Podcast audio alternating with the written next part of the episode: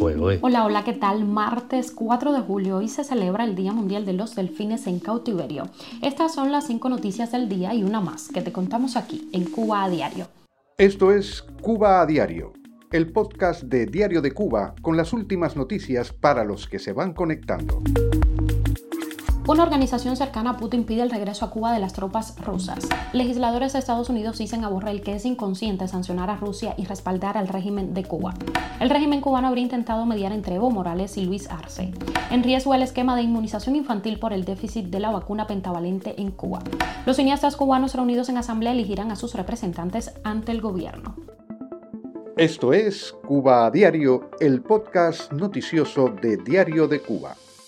Comenzamos. La Sociedad Histórico-Militar rusa, una de las puntas de lanza de Vladimir Putin en su política de expansionismo, aseguró que la retirada de las tropas rusas de Cuba en 1993 fue un error y pidió el regreso de militares del Kremlin a la isla. De acuerdo con Mikhail Mikov, director científico de la entidad, Moscú necesita considerar la posibilidad de devolver a sus militares a Cuba para estar mejor ubicado en las proximidades de Estados Unidos. El director indicó que ahora Rusia está desarrollando activamente lazos económicos y técnicos militares con La Habana, por lo que si quiere profundizar tales relaciones, los principales líderes rusos deben estudiar cuidadosamente esta posibilidad. Al mismo tiempo, Mikov cree que Moscú no necesita expandir su infraestructura en detrimento de las tareas prioritarias en la esfera militar, la principal de las cuales sigue siendo la invasión de Ucrania. La Sociedad Histórico-Militar rusa fue establecida por el decreto de Vladimir Putin a finales de 2012. El presidente de la organización es el asistente presidencial Vladimir Medinsky, mientras que al frente de su junta directiva está el representante especial de Putin para la ecología, Sergei Ivanov. Las declaraciones de Mikov se produjeron pocos días después de que el general de cuerpo de ejército cubano Álvaro López Miera, ministro de las Fuerzas Armadas Revolucionarias de la isla, visitara Moscú para reunirse con su homólogo Sergei Shoigu para concretar acuerdos de colaboración técnico-militares que no han sido detallados. También luego de que se revelara que bajo la apariencia de diplomáticos y funcionarios de la Embajada de Rusia en La Habana, una red con decenas de agentes de la inteligencia militar y del Servicio de Inteligencia Exterior del Kremlin operan desde Cuba un centro de espionaje que habría servido a Moscú para dar seguimiento a las operaciones de vigilancia sobre Estados Unidos. Cuba a diario. Continuamos. Ocho legisladores estadounidenses enviaron una carta al alto representante de la política exterior de la Unión Europea, Joseph Borrell, en la que expresan que es paradójico sancionar a Rusia y al mismo tiempo fortalecer relaciones con el régimen de Cuba, un aliado de Moscú que apoya la guerra de Ucrania. Firman la carta el congresista cubano-americano Mario Díaz Valar, Nicole Miliotakis, María Elvira Salazar y Carlos Jiménez, así como Michael McCall, presidente del Comité de Exteriores de la Cámara de Representantes, Chris Smith, Ol Roger y Alex Mooney. Los congresistas señalan que La Habana respalda a Rusia y también a Bielorrusia, lo que es muy preocupante. Recuerdan que los regímenes de Cuba y Bielorrusia anunciaron en mayo de 2023 que soldados cubanos estaban entrenando en Bielorrusia. La carta es incisiva al preguntar si la Unión Europea va a tomar medidas ante la decisión de La Habana de enviar soldados a un país hostil y sancionado por la Unión Europea y de fortalecer su alianza con Rusia.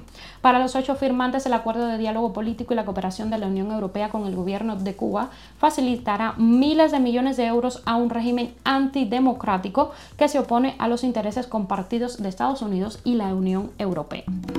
El régimen cubano habría intentado mediar entre el actual presidente de Bolivia, Luis Arce, y el exmandatario Evo Morales, quienes coincidieron en La Habana este fin de semana. El intento habría sido infructuoso, según declararon varias fuentes al medio boliviano Brújula Digital. El líder del movimiento al socialismo y expresidente de Bolivia contó que fue recibido en La Habana por Raúl Castro y que sostuvo varias reuniones con él. Arce, por su parte, arribó a La Habana en respuesta a una invitación de Miguel Díaz Canel para realizar una visita de trabajo. Díaz Canel agradeció el donativo de alimentos enviado por Bolivia en apoyo a las poblaciones afectadas por las intensas lluvias registradas en el mes de junio en el oriente de Cuba. Se llegó a La Habana en medio de acusaciones de Morales, quien una semana antes había pedido cuidarse del presidente Arce y había acusado a su gobierno de organizar un ataque en contra suya.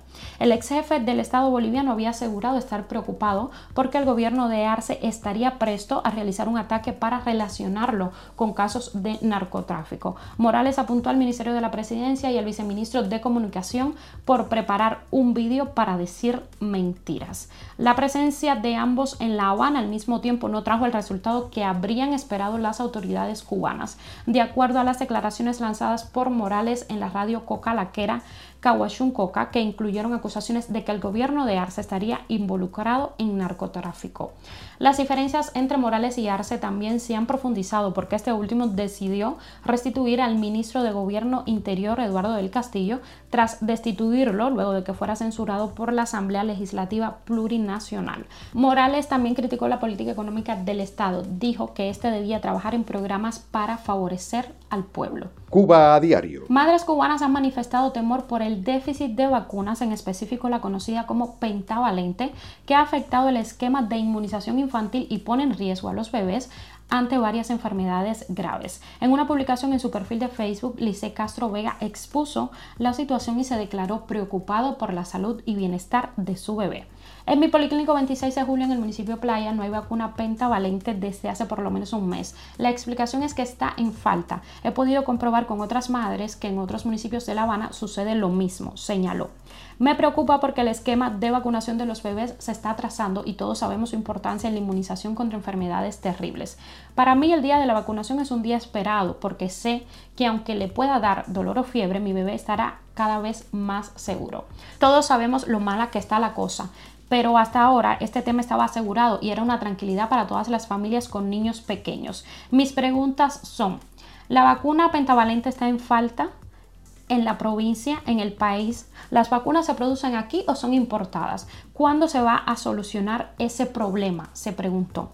La vacuna pentavalente o quíntuple celular es una vacuna combinada que protege de cinco enfermedades: difteria, tos convulsa, tétanos, influenza tipo B y hepatitis B, según la Organización Panamericana de la Salud. En Cuba están establecidas dos dosis a los recién nacidos, una a los dos meses y otra a los cuatro meses. A inicios de mayo, la directora de Operaciones y Tecnología del grupo empresarial Biocuba Pharma, Rita María García, reconoció que el monopolio estatal que lidera no ha sido capaz de garantizar de manera estable los medicamentos para el Sistema Nacional de Salud y anunció que se va a mantener una afectación considerable por el momento. Una nota publicada por Gramma detalló que a pesar de los esfuerzos constantes por recuperar las producciones de medicamentos que realiza la industria, la situación sigue siendo muy compleja.